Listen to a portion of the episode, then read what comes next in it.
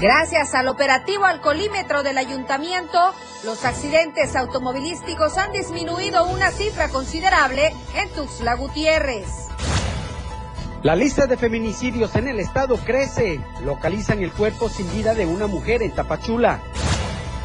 En el estado de Chiapas, las plantas purificadoras de agua y las refresqueras extraen de forma anual miles de millones de litros de agua.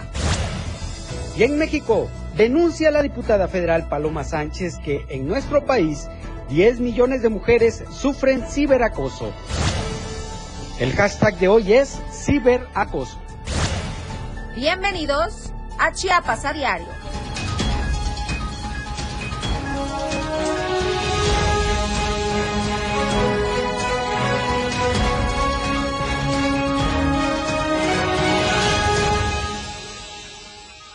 ¿Cómo están? Muy buenas tardes. Qué gusto saludarlos y poder estar de nueva cuenta con todos ustedes, como todas las tardes, puntual de las 2 de la tarde, en sintonía del 97.7, la radio del diario. Gracias por acompañarnos desde donde quiera que se encuentre. Si nos está escuchando en el transporte público o en su auto particular, en su casa, en la oficina, háganoslo saber. Pónganse en contacto con nosotros a través de todas nuestras plataformas digitales. En Instagram, Diario de Chiapas Oficial, Twitter, arroba Diario Chiapas. Puede seguir la transmisión completamente en vivo a través de Diario TV Multimedia. Estamos también en TikTok y en Spotify. Hemos conquistado todas las plataformas digitales para poder estar al alcance de un clic de todos ustedes desde donde quiera que se encuentren. Soy Viridiana Alonso y le doy la bienvenida a mi compañero Fernando Cantón, con quien tengo el gusto de compartir este espacio todas las tardes. El gusto es mío, Viri. Muchas gracias.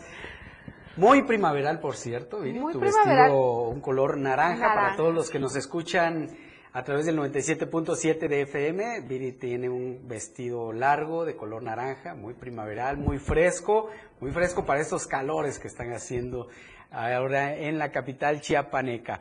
Estamos transmitiendo totalmente en vivo desde la torre digital del diario de Chiapas. Son las 2 de la tarde con dos minutos. Quédese con nosotros porque tenemos información muy muy relevante que presentarles el día de hoy. Hoy vamos a tocar también el tema del niño Damián, el cual está dando un giro inesperado, Viri. Así es, ha dado un giro de 180 grados, pero más adelante más adelante le estaremos presentando todos los detalles aquí en este su espacio informativo, como lo hemos hecho desde la primer nota que salió de Damián. Le hemos dado seguimiento, pero por lo pronto, más adelante le estaremos presentando toda esa información. Vamos a arrancar ya de lleno con la información y justamente hablando estamos en el mes donde hemos celebrado el Día de la Mujer, donde las mujeres han salido levantando la voz, exigiendo justicia, pidiendo alto a la violencia, a los feminicidios y un caso más en nuestro estado se suma a la lista de los feminicidios y en esta ocasión en Tapachula. Una mujer hasta el momento no identificada fue localizada sin vida en un camino de terracería que conduce al cantón Montenegro. Sobre los hechos se supo que aproximadamente a las 11 de la mañana reportaron a las autoridades sobre el hallazgo del cuerpo de una persona en el lugar referido. Rápidamente las autoridades policíacas acudieron al lugar donde confirmaron el hallazgo de una mujer de quien se desconoce sus generales y las causas de muerte. El lugar fue acordonado por las autoridades mientras llegaba el personal de servicios periciales, los cuales se encargaron de realizar las diligencias correspondientes de campo de criminalística y por último ordenaron el levantamiento del cuerpo para ser trasladado al seméforo, al semefo de Álvaro Obregón en Tapachula, en donde será el médico legista quien determine las causas de muerte. Por otra parte, la Fiscalía General de la República, a través de la Fiscalía, Especializada de Control Regional en su delegación Chiapas, cumplimentó una orden de cateo otorgada por el juez de distrito especializado en el sistema penal acusatorio, en el que se logró el rescate de 29 personas indocumentadas. Como resultado de las investigaciones, el Ministerio Público Federal, con apoyo de elementos de la Policía Federal Ministerial, de la Agencia de Investigación Criminal, Cumplimentaron dicha orden en un inmueble ubicado en la colonia Doctor Domingo Chanona del municipio de Villaflores, aquí en Chiapas. Durante la diligencia fueron rescatadas 29 personas indocumentadas, entre ellas dos menores de edad, 14 provenientes de la India, una de Sri Lanka tres de Bangladesh, seis de Ecuador, una de Brasil, una de Uruguay y una de Cuba, además de otra persona de China y una de República Dominicana. En ese lugar se detuvo a Francisco J., Eglaide C. y Consuelo Che. En cuanto a los migrantes rescatados, fueron enviados al Instituto Nacional de Migración en Tuxtla Gutiérrez. Los imputados y el inmueble quedaron a disposición del Ministerio Público de la Fiscalía General de la República, quien continúa con la integración de la carpeta de investigación por el delito de transporte por territorio nacional en su modalidad de transporte de migrantes. Eh, esto por los varios extranjeros sin la documentación correspondiente con el fin de evadir la revisión migratoria en la agravante de menores de edad. Oye, como sabe, estamos en temporada de estiaje y aquí le hemos pedido que tome precauciones, que evite tirar colillas de cigarro, sobre todo a orillas de carretera, pedazos de vidrio, botellas de vidrio, porque esto puede hacer el efecto lupa y de esta manera nosotros podemos evitar los incendios. Bueno, en Tapachula, una densa nube de humo cubre las calles y carreteras de Tapachula debido al incendio del basurero municipal. De manera extraoficial se informó que son alrededor, escuche, de 8 hectáreas que se están consumiendo por el fuego. Aún se desconocen las causas que provocaron este siniestro. Las autoridades piden a automovilistas extremar precauciones, ya que el humo se ha dispersado en diferentes vialidades, sobre todo en el tramo carretero Viva México Álvaro Obregón. En donde continúa el conflicto es en el municipio de Teopisca, donde todavía está este bloqueo carretero de las personas que están buscando la destitución de la presidenta municipal. Ayer estuvieron abriendo un promedio de cada 30 minutos para poder desahogar un poco el tráfico vehicular. Vamos a enlazarnos con nuestra compañera Yanet Hernández, corresponsal en la región Altos, para que nos actualice sobre cómo va este bloqueo carretero y otra información en la zona. ¿Qué tal, Janet? Muy buenas tardes. Hola Fer, muy buenas tardes. Te saludo de San Cristóbal para informarles que las personas que mantienen el bloqueo en la carretera Teopisca Comitán a la altura de la campana dieron paso únicamente durante 30 minutos el día de ayer para que los conductores que se encontraban varados pudieran continuar con su camino y también surtir este para que no haya desabasto de la parte de Comitán a Teopisca. Los inconformes indicaron que abrieron el paso para que las autoridades vean la buena voluntad que tienen para dialogar, pero si el gobierno y el Congreso del Estado no lo valora, significa que no quieren la tranquilidad para Teopisca. Agregaron que si el Congreso no tiene la voluntad para resolver la problemática que prevalece en ese municipio, existe la probabilidad de que Teopisca quede incomunicado por mucho tiempo. Y finalmente recordaron su demanda, que es la destitución de la presidenta Josefa Sánchez Pérez por el desfalco millonario y falsificación de firmas. Este, Janet, nada más para reiterar, eh, el bloqueo carretero continúa y el paso de 30 minutos solo se dio el día de ayer, ¿verdad? Hoy no han abierto la carretera. No, eh, así es, este sigue bloqueado, únicamente fue el día de ayer y habían dicho que era una hora y no al final de cuentas únicamente dieron 30 minutos para que pudieran pasar, así que el bloqueo continúa y volvieron a advertir que si no hay una solución ellos van a seguir con este bloqueo, no piensan levantar. Qué barbaridad. Qué tremendo caso, porque esto está provocando muchas pérdidas económicas entre transportistas, entre quienes tienen que llevar productos a lugares como Comitán o San Cristóbal o Tuxtla Gutiérrez y no pueden pasar. Bueno, por otra parte, Janet, hay problemas con el agua potable en algunas colonias de San Cristóbal de las Casas. Sí, así es, colonos, colonos de la, del sur poniente de esa ciudad denunciaron la falta de agua que existe en la zona, ya que son más de dos años que llevan sin recibir el vital líquido. A 28 años de su fundación, la colonia Los Ángeles, el acelerado crecimiento ha provocado un desabasto de agua que afecta su seguridad, su economía y salud. En entrevista a Fernando Hernández, vocero de Cocosur, dijo que en administraciones pasadas ellos habían llegado a la presidencia a pedir que les surtieran agua y les daban pipas de manera gratuita en esta ocasión, desde hace más de, desde hace más de dos años, se han presentado y lo único que han conseguido son 10 pipas, pero la ciudadanía o la, los habitantes de esas colonias que son la explanada del Carmen, Los Ángeles, el bosque, bugambilias y la pradera, que son los afectados, ellos se, se quejan y están inconformes porque dicen que es injusto que se esté pagando eh, por las pipas de agua, ya que esto afecta a su economía y que además de eso ellos están eh, pagando eh, lo que es el, el, el, costo del agua, ¿no? Y que no les está llegando este líquido. Son más de 50 familias de bajos recursos las que están pagando. Eh, ellos dicen que son eh, pagos excesivos porque no tienen el agua. Entonces ese es el malestar que hay en esa zona de acá de San Cristóbal. Muy bien, Janet. Pues te agradecemos mucho la comunicación. Estaremos en contacto. Que pases una excelente tarde. Oiga, y continúa la problemática con el TEC de Cintalapa y los estudiantes. El día de ayer martes, una manifestación bastante nutrida partió de ese plantel educativo hacia el Parque Central. Los alumnos con pancartas en las manos exigían la destitución de la directora Juana Cruz Cancino. Cerca de las dos de la tarde del martes, centenares de alumnos que se forman profesionalmente en el Instituto Tecnológico Superior de Cintalapa y padres de familia marcharon para continuar exigiendo la destitución de la directora de este plantel Cancino Cancino. El contingente partió de esta casa de estudios hacia el centro de la ciudad. Caminaron cerca de cuatro o cinco kilómetros hasta llegar al parque, donde realizaron un mitin en las pancartas que llevaban en las manos. Se deja ver la exigencia del alumnado por la destitución de la directora.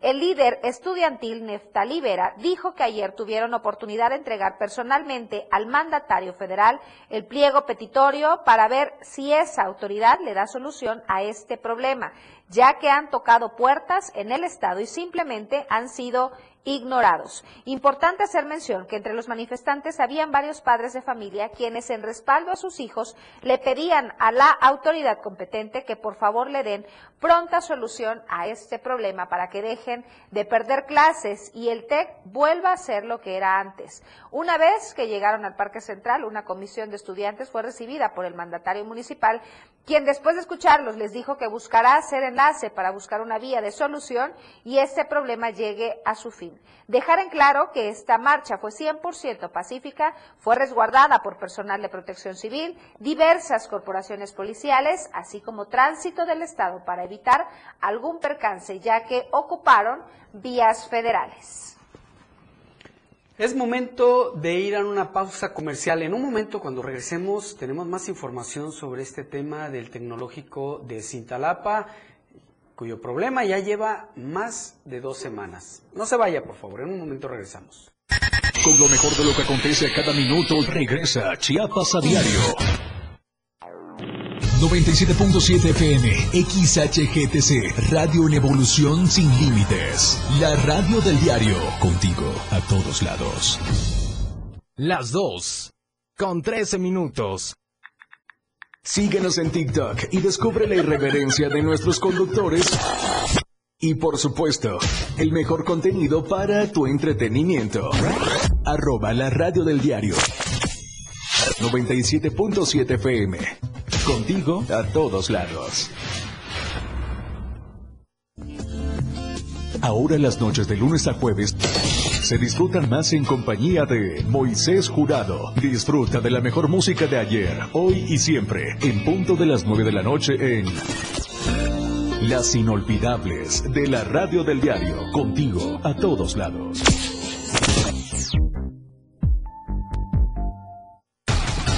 La neta del 97.7. La neta del 97.7 es un programa donde te enterarás de todo lo que se vive en el ambiente grupero, lo más destacado de la semana en redes sociales. Descubre la posición de honor en el top 5 de la neta regional mexicano y revive el tema del recuerdo. Soy Luis Tobilla y la neta te la digo en punto de las 3 de la tarde todos los sábados a través de la frecuencia del 97.7, la radio del diario.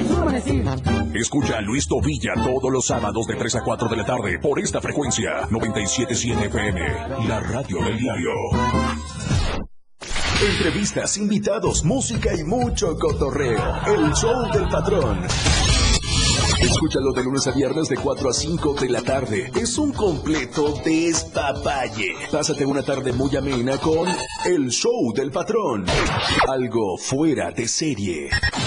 Por esta frecuencia 97.7 FM, la radio del diario. Para comenzar tu fin de semana con estilo. Suelta y beat. La música que se genera en los mejores clubs del mundo. Todos los viernes y sábados de 9 a 11 de la noche. Lo mejor de la música electrónica lo escuchas ahora en las tornamesas. DJ Guni y DJ Anali OG tienen para ti los mejores sets mezclados en vivo. Suelta el beat en la radio del diario 97.7. Contigo a todos lados. Disfruta de muy buena música, lo más trendy en redes sociales, la info sobre tus artistas favoritos y todo lo que debes saber para estar al día con la mejor actitud. Top Music con Moisés Galindo, de lunes a viernes de 5 a 6 de la tarde por la radio del diario 97.7 con lo más top a todos lados. La radio del diario 97.7 FM. Viridiana Alonso y Fernando Cantón ya están de regreso en Chiapas, a diario.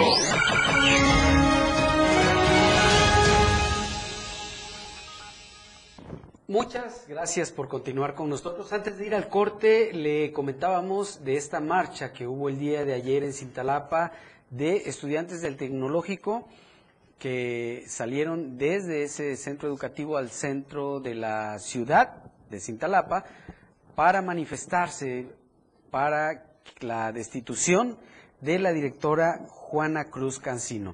Hoy una delegación, un grupo de estos muchachos llegó a Tuxtla Gutiérrez y también hizo manifestaciones en esta ciudad. ¿Qué pasó? Vamos a enlazarnos con nuestro compañero José Salazar, vía telefónica, quien nos tiene detalles de esta información. ¿Qué tal, José? Muy buenas tardes. ¿Qué tal? Muy buenas tardes, Fernando. Un gusto saludarte. Como siempre, más de 150 estudiantes del Tecnológico Superior de Cintalapa llegaron hoy a Palacio de Gobierno en una manifestación eh, pacífica para solicitar a, ante, el, ante el Ejecutivo del Estado una eh, pues, mesa de diálogo que estuviera integrada por la titular de la Secretaría de Gobierno. Esto, pues con la finalidad de llevar a buen puerto los más de 22 días que llevan de paro esos estudiantes. En ese sentido, manifestaron que han sido eh, constantes las represalias por parte de la actual directora a la cual ellas, ellos, ellos pretenden destituir.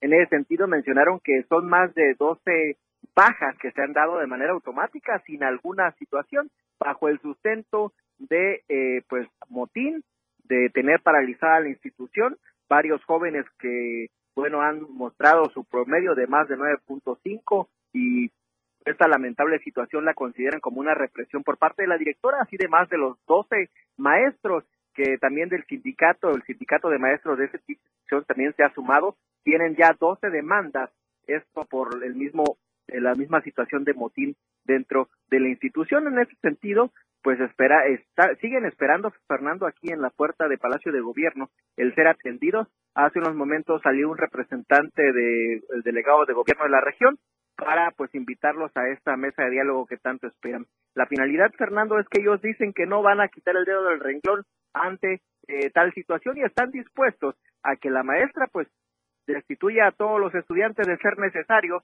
pero no darán eh, un paso atrás sobre las irregularidades que ellos consideran que se han cometido, como el desvío de recursos, la compra de una unidad de tres millones y la aparición de una unidad nueva que no eh, es el presupuesto aprobado, además de falta de apoyos por parte de los estudiantes y maestros, es lo que ellos argumentan y bajo lo que hoy están viendo una mesa de negociación.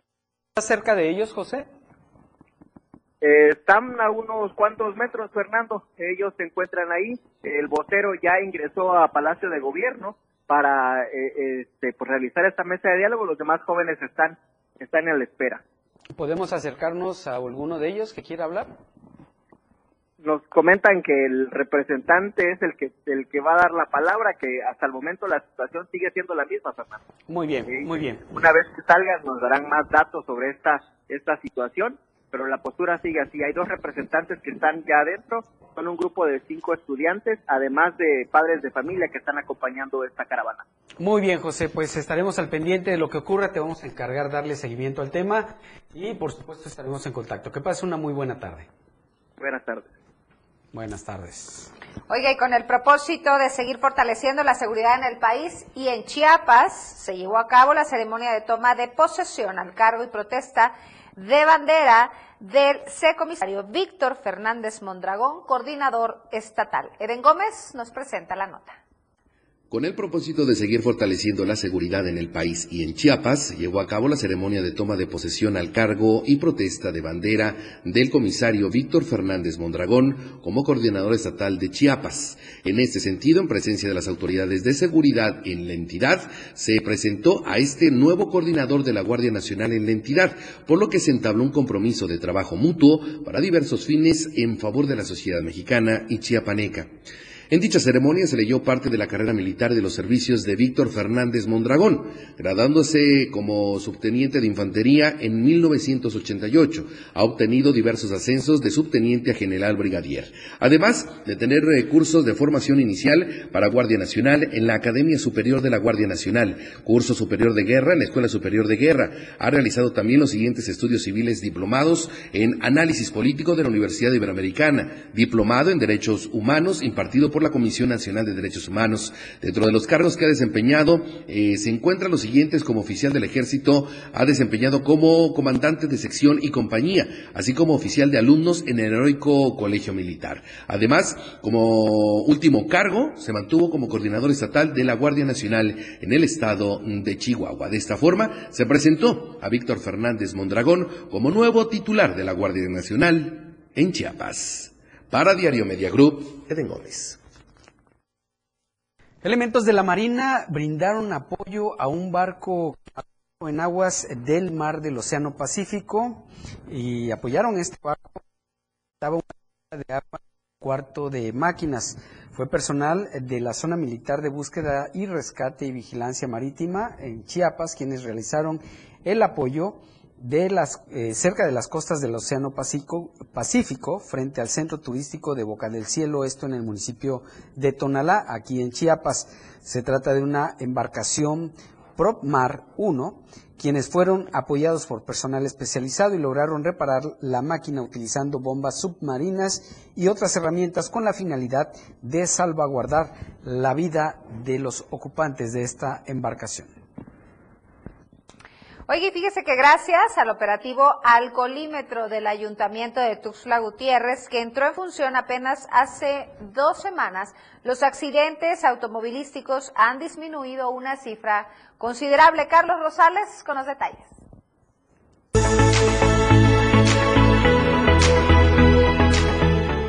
Gracias al operativo alcoholímetro del Ayuntamiento de Tuxtla Gutiérrez, que entró en función apenas hace dos semanas, los accidentes automovilísticos han disminuido una cifra considerable.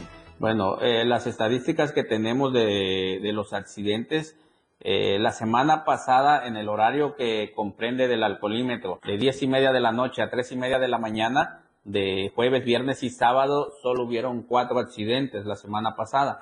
En esta semana en los mismos días, en el mismo horario, comprendido del alcoholímetro municipal, ¿no? Solo se tuvieron dos accidentes en ese horario. Asimismo, el coordinador operativo de tránsito y vialidad municipal comentó que se han realizado varias boletas de infracción que al final del día se traducía en accidentes. La semana pasada fueron, en los tres días, fueron 54 boletas y en este fin de semana fueron 63 boletas elaboradas por aliento alcohólico. Ah, esa, esas boletas se traducen al final del día en accidentes eh, prevenidos, donde podemos también prevenir la pérdida de vidas que, que, desgraciadamente en otros accidentes ha habido, como el hace poco el más reciente de alto impacto que fue el del tecnológico de, de Tuzla invitó a la ciudadanía a no manejar en estado de ebriedad con la finalidad de evitar accidentes. Para Diario Media Group, Carlos Rosales.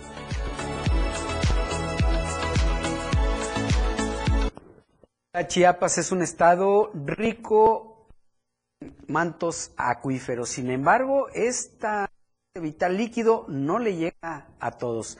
Ainer González nos tiene esta información. En el marco del Día Mundial del Agua, que se conmemora este 22 de marzo, organizaciones educativas y de la sociedad civil han documentado que las refresqueras y embotelladoras que operan en la entidad, entre ellas Coca-Cola y Grupo PepsiCo, extraen aproximadamente 1.7 millones de metros cúbicos de agua al año de los ríos, lagos y lagunas de la entidad, cantidad que podría abastecer a la población de al menos 5 municipios indígenas que carecen de líquido. En Chiapas, más del 40% de las viviendas particulares habitadas no tienen acceso a agua entubada ni a drenaje, así lo señala el Instituto Nacional de Estadística y Geografía. Asimismo, según información del Registro Público de Derechos de Agua de la CONAGUA, de las principales compañías de bebidas y gaseosas embotelladoras de agua purificadora con sede en Chiapas, se extraen casi 2 millones de metros cúbicos al año. Esto pese a que cada planta tiene permiso de extraer por lo menos 419.774 metros cúbicos de agua al año. Por lo anterior, y de acuerdo con el estudio del Centro de Investigaciones Multidisciplinares sobre Chiapas y la frontera sur, Chiapas se ubica como la región del mundo donde más se consume la Coca-Cola, ya que cada persona de la entidad bebe en promedio 821.25 litros por año, es decir, 2.25 litros por día. Para Diario Media Group, Ainer González. Oiga, antes de ir a una pausa, a la pausa de la media, ¿qué le parece si echamos un vistazo a las cámaras del diario para ver cómo está el tráfico en la ciudad esta tarde de miércoles? Vemos, tenemos en pantalla para nuestros amigos que nos escuchan a través del 97.7 en imágenes las cámaras de Boulevard Laguitos. Hay el tráfico está bastante congestionado, sin embargo vemos también un poco de fluidez sobre, eh, saliendo justamente de, la calle de Fobiste. El Boulevard 28 de agosto. Boulevard 28 de agosto, calle de Fobiste. El de la moto ya está esperando dar los arrancones, ni bien ha hecho el cambio de, eh, de color el semáforo y ya están adelantándose para luego porque son los accidentes. Así es, hay que tener mucha precaución, todos tienen prisa, pero más vale un minuto tarde que estar perdiendo horas también, compañero. y estar perdiendo horas esperando aseguradoras, resolviendo eh, temas de tránsito, más vale. ¿Tenemos otra cámara? Vamos con otra cámara. Esta se ubica aquí en el libramiento sur, a la altura de lo que se conoce como la antorcha, bastante fluido el tráfico en ambos sentidos, de oriente a poniente y de poniente a oriente, así que aquí puede ir con calma, relajado, pero con mucha precaución también. Ahora sí, vamos a hacer una breve pausa, son dos de la tarde con 27 minutos, no se vaya, tenemos más al volver. Cada día de la semana, de lunes a viernes, te informan Chiapas a diario. Después del corte, ya regresa. 97.7 La radio del diario. Más música en tu radio lanzando nuestra señal desde la torre digital del diario de Chiapas. Libramiento Surponiente 1999. 97.7. Desde Tuxtla Gutiérrez, Chiapas, México. XHGTC, la radio del diario. Contacto directo 961-612-2860. Cabina 961-612-2860. Escúchanos también en línea. www.diariodechiapas.com Diagonal Radio. 97.7 La radio del diario. Más música en tu radio. Las 2. Con 28 minutos. Chiapas es poseedora de una belleza natural sin rival en todo México. Una gran selva, un impresionante cañón, manglares y playas únicas, además de paradisiacas caídas de agua, visten a nuestro estado con el encanto único de la naturaleza. Chiapas es el estado más al sur de México, la última frontera de nuestro país. Aquí, en este rincón, que también fue el último territorio en añadirse a la República, se encuentra un paraíso de bellezas naturales listo para ser explorado. Ven y disfruta lo que Chiapas tiene para ti. 97.7, la radio del diario, contigo a todos lados.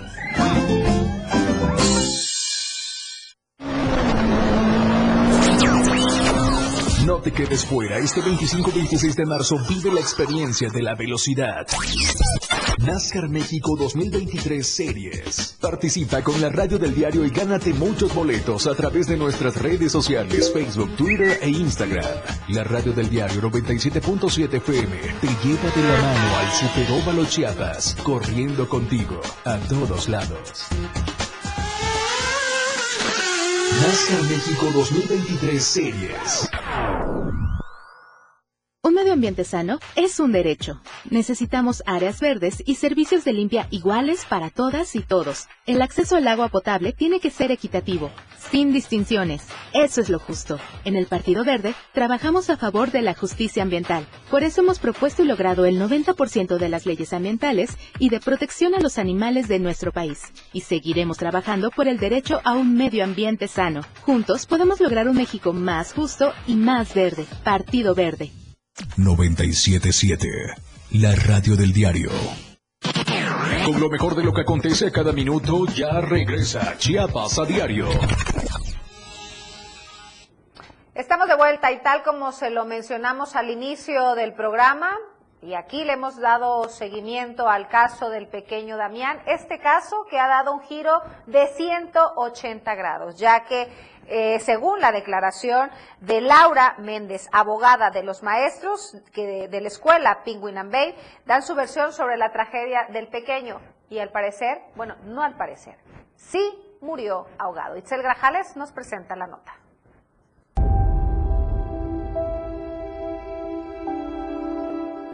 El niño Damián Estrada Moreno se ahogó en la alberca de la escuela Bate. Su cuerpo flotaba cuando lo encontraron, confirmó Laura Méndez, abogada de los maestros Francia Álvarez Gutiérrez y Juan Alberto Zavala Martínez, quienes el día de la tragedia atendían a los menores de edad en condiciones de riesgo. En el caso de Juan, él estaba en clases con sus niños cuando de repente se le ocurre ir al baño, sale y ve juguetes tirados a orilla de la alberca y el niño adentro de la alberca.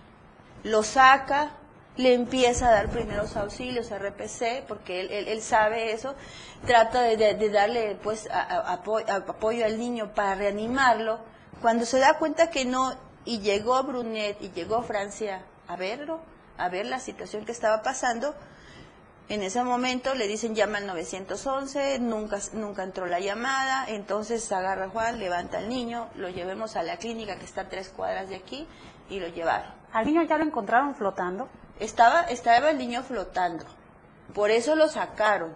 La abogada sostuvo que sus clientes no son culpables de la muerte del niño, puesto que la escuela montada en una casa habitación de Tuxtla Gutiérrez, Chiapas, no contaba con personal suficiente ni con medidas de seguridad. A ver, ¿Por qué no quieres recibir a los maestros? ¿Por qué no quieres recibir sus declaraciones? ¿Cuáles son tus intenciones? ¿A quién proteges? ¿Sí? ¿Quiénes son los responsables?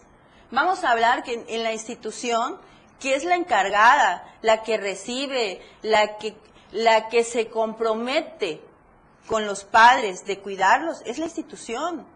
Son los que ganan, los que, los que cobran, los dueños de la escuela. Mis clientes son los más pobres, son personas humildes, los que ganan muy poco dinero. Ahora, ¿proteges a, los dueños de la institución o proteges a las instituciones que debieron de estar al pendiente de que, ese, de que este colegio, de que esa institución educativa cumpliera con las medidas de seguridad que debe de tener cualquier guardería? Más si estamos hablando de niños especiales. Aquí la Fiscalía no está haciendo su trabajo real de investigación, está culpando a los más pobres, a los más indefensos, que son mis clientes, y que son inocentes. ¿Y por qué no nos han recibido? Porque todo se lo han querido acachar a mis clientes, a que ellos sean los responsables, tanto es que ya liberaron órdenes de aprehensión en contra de mis clientes. ¿Eso es justo? ¿Hay justicia? En entrevista para Diario de Chiapas, Laura Méndez acusó a la Fiscalía General del Estado de obstruir el proceso de investigación al negarse a recibir la declaración de los maestros a quienes intentan inculpar. Las autoridades encargadas de la supervisión de este tipo de institutos no cumplió con su función. No las protejan. No sigan haciendo lo que están haciendo, señor fiscal y no quieran afectar a los más pobres, a los más humildes. Sí, mis clientes no son personas que tengan recursos. Los responsables de la muerte de Damián, sostuvo la abogada, son Brunet Ortega Solís y José de Jesús Patrinos Burguete, dueños de la institución educativa, así como la Secretaría de Educación del Estado y la Secretaría de Protección Civil, por permitir el funcionamiento de escuelas inseguras para los menores de edad. La declaración de los maestros tumba la versión de la Fiscalía General del Estado de que el niño Damián Estrada murió por broncoaspiración. Para Diario Media Group, Itzel Grajales. Pues ya veremos qué ocurre en estos próximos días con este caso, con esta declaración que acaba de dar la abogada de los maestros de la escuela Penguin and Babe de Francia y de este otro maestro que fue el quien sacó de la alberca a Damián. Vale la pena, ayer le presentamos este testimonio, esta entrevista que le hizo nuestro compañero Eden Gómez a al fiscal del Estado, a Olaf eh, Hernández.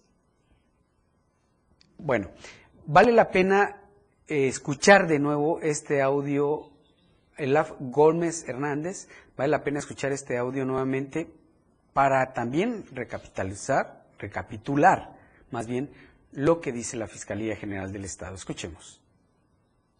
En el caso de Damián, este pequeño de tan solo tres años de edad que perdiera la vida en la guardería Pinguina en Babe, se tuvo que esperar a la llegada del propio presidente de la República, Andrés Manuel López Obrador, para que hubiera avances en este caso, situación que sigue consternando a los familiares y a la sociedad chiapaneca. Y es que en este sentido, el fiscal de Chiapas, Olaf Gómez, afirmó que ya se ha dado la atención a los familiares del menor, así como lo ordenó el propio presidente, y es que se canalizó con la secretaria de Seguridad Pública Federal, Rosa Isela Rodríguez, señalando que sí se tuvo acceso a las cámaras de video de la guardería, además de que no fue una detención por algún operativo por parte de la Fiscalía, sino una entrega del hoy detenido. Yo ayer atendimos a los papás con la Secretaria de Seguridad Pública Federal y quedamos en que van a estar ellos muy atentos a la investigación. ¿Cuándo podrían haber avances al respecto? Ya tenemos un detenido y tenemos también orden de aprehensión por otras personas. ¿Cuántas más? No puedo dar los datos porque son cuestiones de sigilo procesal. ¿Hay videos en la guardería fiscal? ¿Se han analizado? Estamos estudiando todos los, los datos de prueba que hay para poder integrar bien la carpeta. ¿Se entregó o se capturó a la persona que hoy está detenida? Llegó a la Fiscalía General del Estado y ahí se le detuvo. Hablaba con respecto a las cámaras. ¿Han tenido ya acceso a ellas? Ya, ya, ya estamos integrando la carpeta correctamente. Cabe hacer mención que este caso ha tomado relevancia en la entidad tras el hermetismo que se ha tenido por parte de la Fiscalía General del Estado y debido a que el caso tuvo que llegar a la mañanera con el presidente de México y este turnar a la Secretaria de Seguridad Federal el caso para que se tuvieran las primeras acciones, ya que habían pasado más de cinco semanas sin ninguna detención, como también no ha habido información concreta para los familiares ante el fallecimiento de Damián. Para Diario Media Group, Eden Gómez. Así el caso, así va el caso del pequeño Damián y tenemos que decirlo, aquí en el diario de Chiapas estamos comprometidos con la sociedad.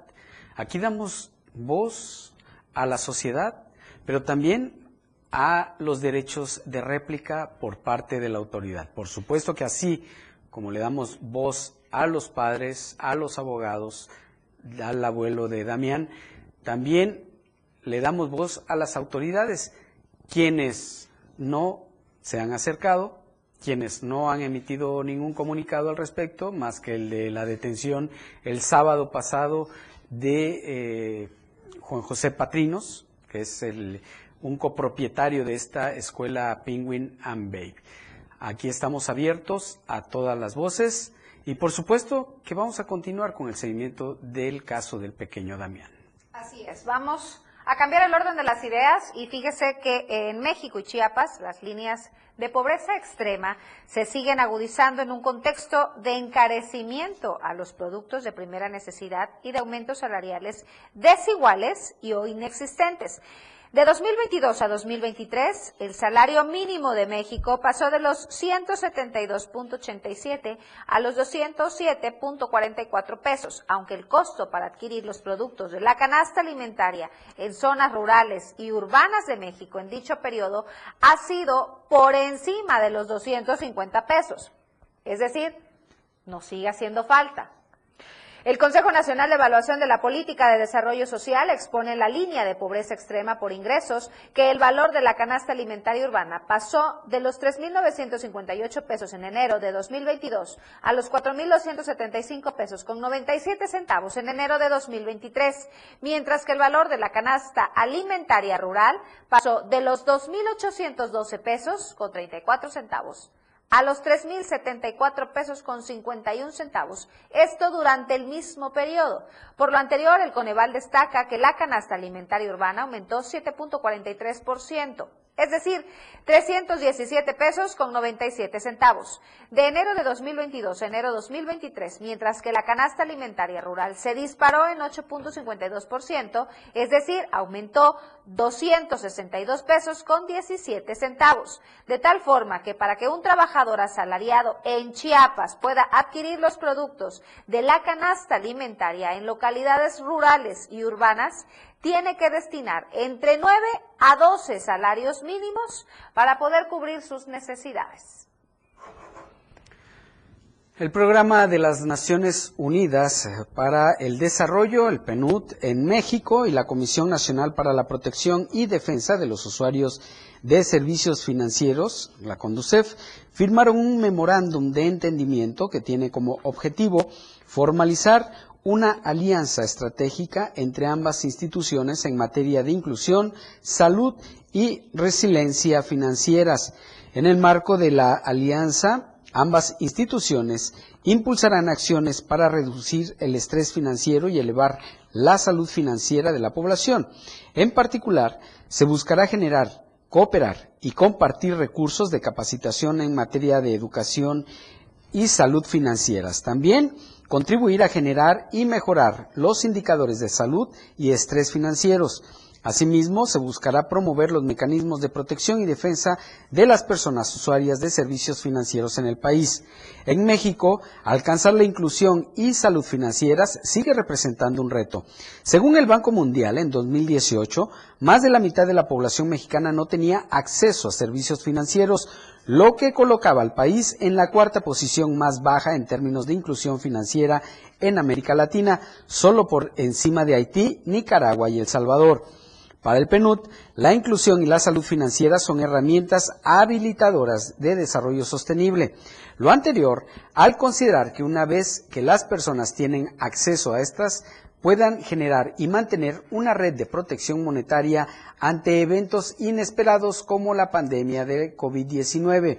También estas herramientas permiten incrementar el ingreso de las personas de manera segura y consistente, además de brindarles acceso a bienes y servicios que son esenciales para alcanzar su máximo potencial de acuerdo con sus preferencias, necesidades o intereses. Vamos a hacer una breve pausa, estamos llegando a la recta final, no se vaya. Con lo mejor de lo que acontece cada minuto, regresa Chiapas a diario.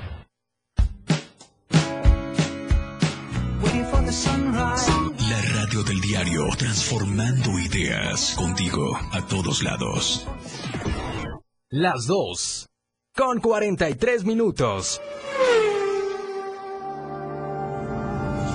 NASCAR México 2023 Series. Arranca ya el 25 y 26 de marzo, concluyendo a mediados de noviembre. Mira a los grandes pilotos recorriendo las principales pistas de la República Mexicana. Además de la capital chiapaneca, el campeonato tiene previsto visitar Chihuahua, Querétaro, San Luis Potosí, Aguascalientes, Guadalajara, Puebla, Monterrey y Ciudad de México.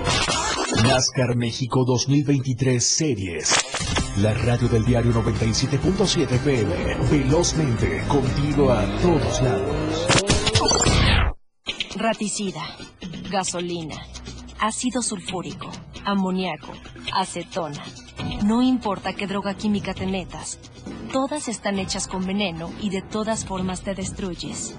La sangre de las drogas nos mancha a todos. Mejor métete esto en la cabeza. Si te drogas, te dañas. Si necesitas ayuda, llama a la línea de la vida. 800-911-2000. Para vivir feliz, no necesitas meterte nada. De lunes a viernes, la información está en AM Diario. Lucero Rodríguez te informa muy temprano a las 8 de la mañana.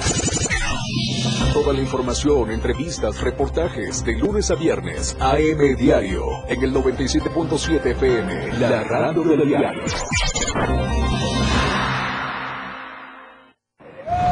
La banqueta y los banqueteros con Lito Painter.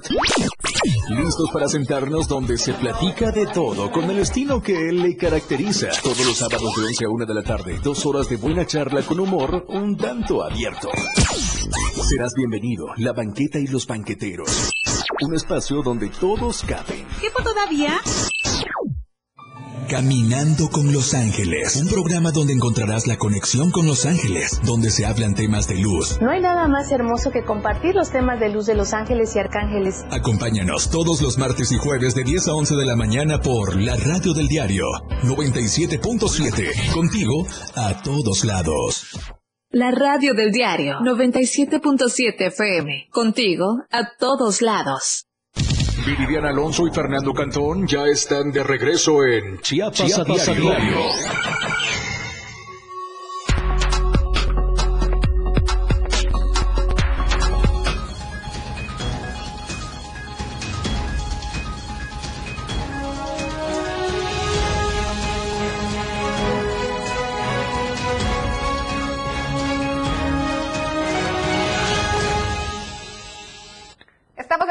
Gracias por continuar con nosotros. Es momento de conocer los temas nacionales con Luis Carlos Silva y es que fíjese, escuche la cifra, más de 10 millones de mujeres sufren ciberacoso. Luis Carlos, adelante, muy buenas tardes. Buenas tardes, el saludo para ti y los amigos del auditorio. Las redes sociales son amigas, pero también enemigas de las mujeres, porque en ellas se explica uno de los fenómenos más álgidos que se ha generado, que se ha provocado en las últimas semanas y meses en diferentes estados del país. Comentarte que siete de cada diez mujeres han sufrido algún tipo de agresión física, verbal, sexual o incluso también a través de, de la, de la red, de la web, porque hay pues todo tipo de personas que se dedican a perseguirlas, a tratar de pues eh, cometer cualquier tipo de delitos y abusos sexuales, incluso también de otra índole, pues que son debidamente eh, no investigados por las autoridades mexicanas. Te quiero comentar que Paloma Sánchez, diputada federal por el estado de Sinaloa, advierte que definitivamente en México hay un 90% de, de impunidad en delitos cometidos por la violencia de género y sobre todo, Viri Auditorio, tomando en cuenta que cada vez un mayor número de niñas son enganchadas por sujetos que se esconden bajo la red, bajo la web, como con perfiles falsos y en su oportunidad cometen cualquier tipo de atropellos en contra de ellas. La diputada federal sostiene que México requiere una legislación más fuerte para que en diferentes entidades de la República Mexicana, principalmente Jalisco, Guanajuato, Estado de México, Yucatán, el estado también de Campeche, Tlaxcala y Puebla, exista la voluntad política para atender este tipo de situaciones. Hace una recomendación muy importante a padres de familia, Viria Vitorio, para que estén muy al pendiente de, de los niños, de, los- de sus hijos, y eviten con ello que chateen, que tengan sus correos electrónicos, sus WhatsApp o sus perfiles de Instagram o de cualquier otra red social, pues con alguna situación anómala, es decir, que los encripten, que los encapsulen para saber con quién platican, con quién se ven, con quién dialogan casi todos los días en diferentes puntos de la República Mexicana. Esto advierte la legisladora, evitaría con ello que una de cada cuatro mujeres que utilicen las redes sociales, el Internet o la web puedan pues también en los teléfonos inteligentes ser blanco de este ciberacoso o de estos ciberdelitos. Por último, se te comento que la misma diputada enviará al Congreso de la Unión una nueva iniciativa para lograr pues regular y, y sancionar de una manera más efectiva a quienes utilizan las redes sociales y la- el internet para cometer cualquier tipo de acoso, ciberacoso o delitos que son cada vez más frecuentes en diferentes puntos de la geografía mexicana. Regreso contigo al estudio, una buena reflexión. Hasta aquí mi reporte y como siempre que pases una excelente tarde. Muchísimas gracias, Luis Carlos Silva, por tu reporte. Nos vemos y escuchamos el día de mañana. Y muy importante, como lo mencionaba nuestro compañero, que eh, como padres estemos pendientes de las redes sociales de nuestras hijas, de nuestros hijos, sobre todo restringirles el acceso a que si les vamos a permitir el uso de las redes, que sea cuentas privadas en donde únicamente sean familiares, conocidos o amiguitos bajo supervisión que puedan aceptar en la lista de amigos, porque muchas veces, recordemos, que los acosadores utilizan perfiles falsos para poder llegar a los menores. Fíjate que eso que acabas de decir es muy importante, el tema de los perfiles eh, falsos. Mira, estaba checando y de acuerdo al modelo de ciberviolencia en las relaciones de pareja y expareja en México, el MOSIVA, se reporta que hay 13 modalidades de ciberacoso en el país, donde el 36.7% de las mujeres señalan haber sufrido ciberacoso a través de identidades falsas, que es lo que decías. Sí, claro. El 32.3% recibió insinuaciones sexuales y el 32.1% contenido sexual. Además, el 20% recibió numerosas llamadas ofensivas.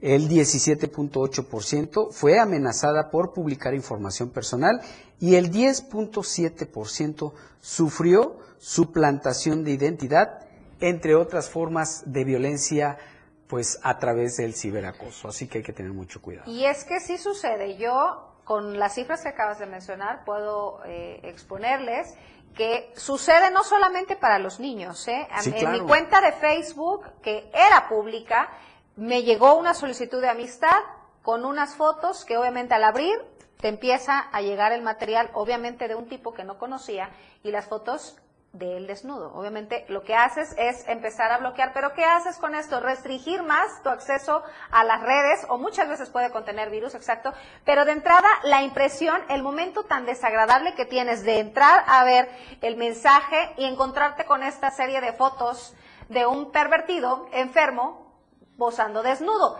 En mi caso soy un adulto y sé qué hacer, supe qué hacer, bloquear, eliminar, restringir, pero imagínense esta situación en una niña que tenga redes sociales y que le llegue este tipo de mensajes, sobre todo las adolescentes entre 13, 14, 15 años que ya manejan un poco más las redes sociales y muchas veces pueden citarlas que a tomar un café con la fals con el falso perfil de que es otra jovencita, ¿no? Así es, mira, fíjate, en México, el Instituto Nacional de Estadística y Geografía, el INEGI, informa que 42.3 millones de mujeres mayores de 12 años utilizaron Internet en los últimos tres meses de un total de 81.2 millones de personas.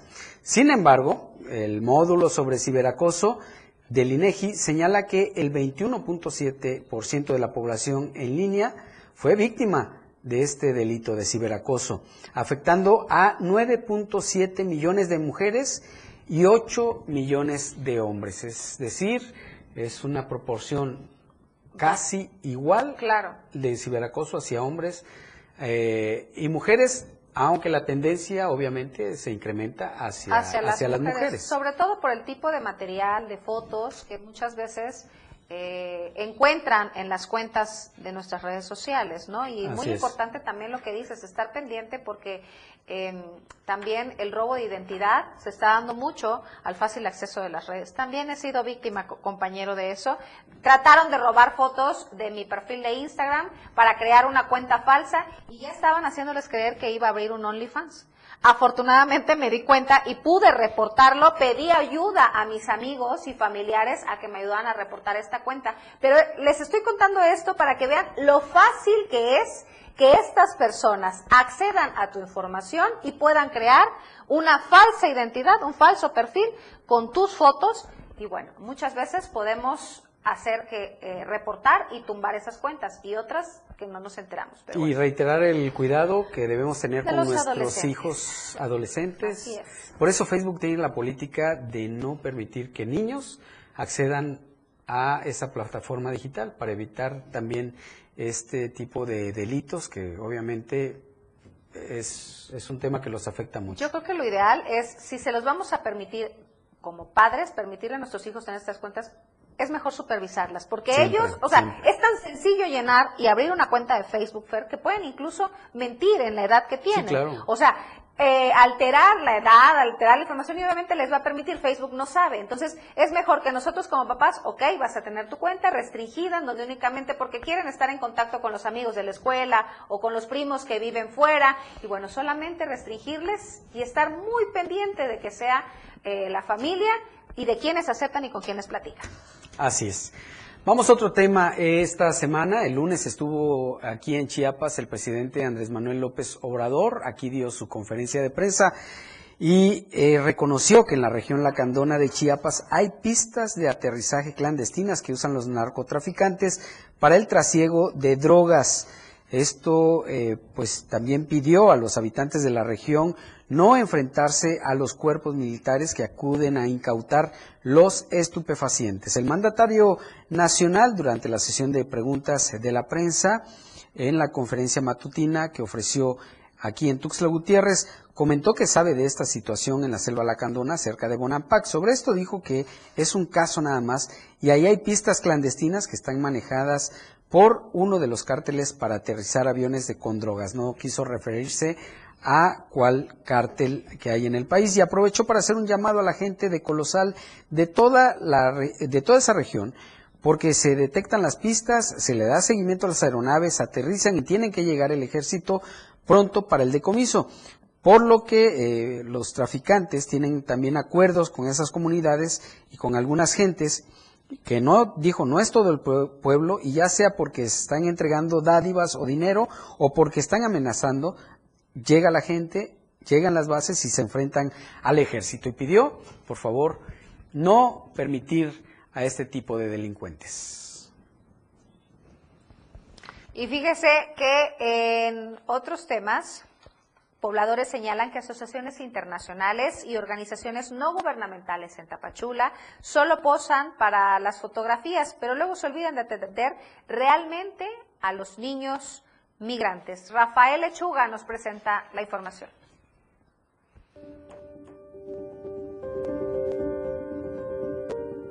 Son los juegos mecánicos del Parque Bicentenario de Tapachula. Apenas son las 6 de la mañana y a pesar del frío, esta niña migrante juega con estos aparatos apagados, tratando de ignorar la realidad que enfrentan en este municipio. Y es que después de ella fueron varios niños que pernoctan en el Parque Bicentenario que luego de despertarse quisieron darse un espacio para tratar de divertirse, situación que llamó la atención de pobladores de Tapachula, quienes en redes sociales pidieron a las autoridades y asociaciones civiles mejorar las condiciones y atender verdaderamente a estos niños migrantes.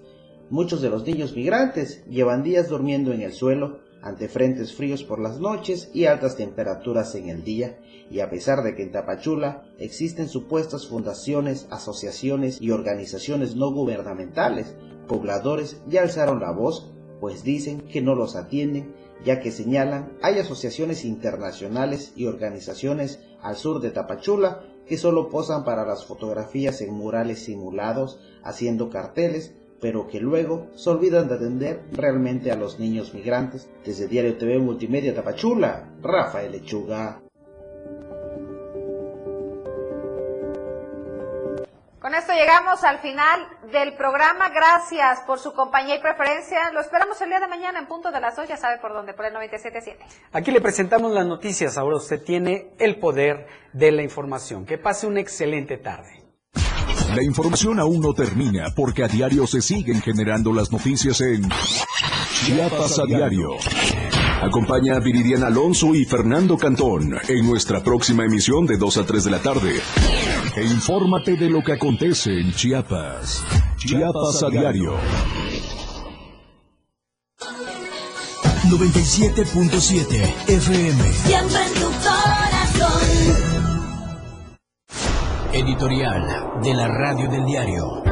La legalidad siempre será un medio para actuar en función del interés general y dejar al margen el ejercicio caprichoso del poder. Justamente por ello es reprobable el desempeño del presidente municipal de Cacahuatán, Rafael Inchón, para quien la legalidad es letra muerta.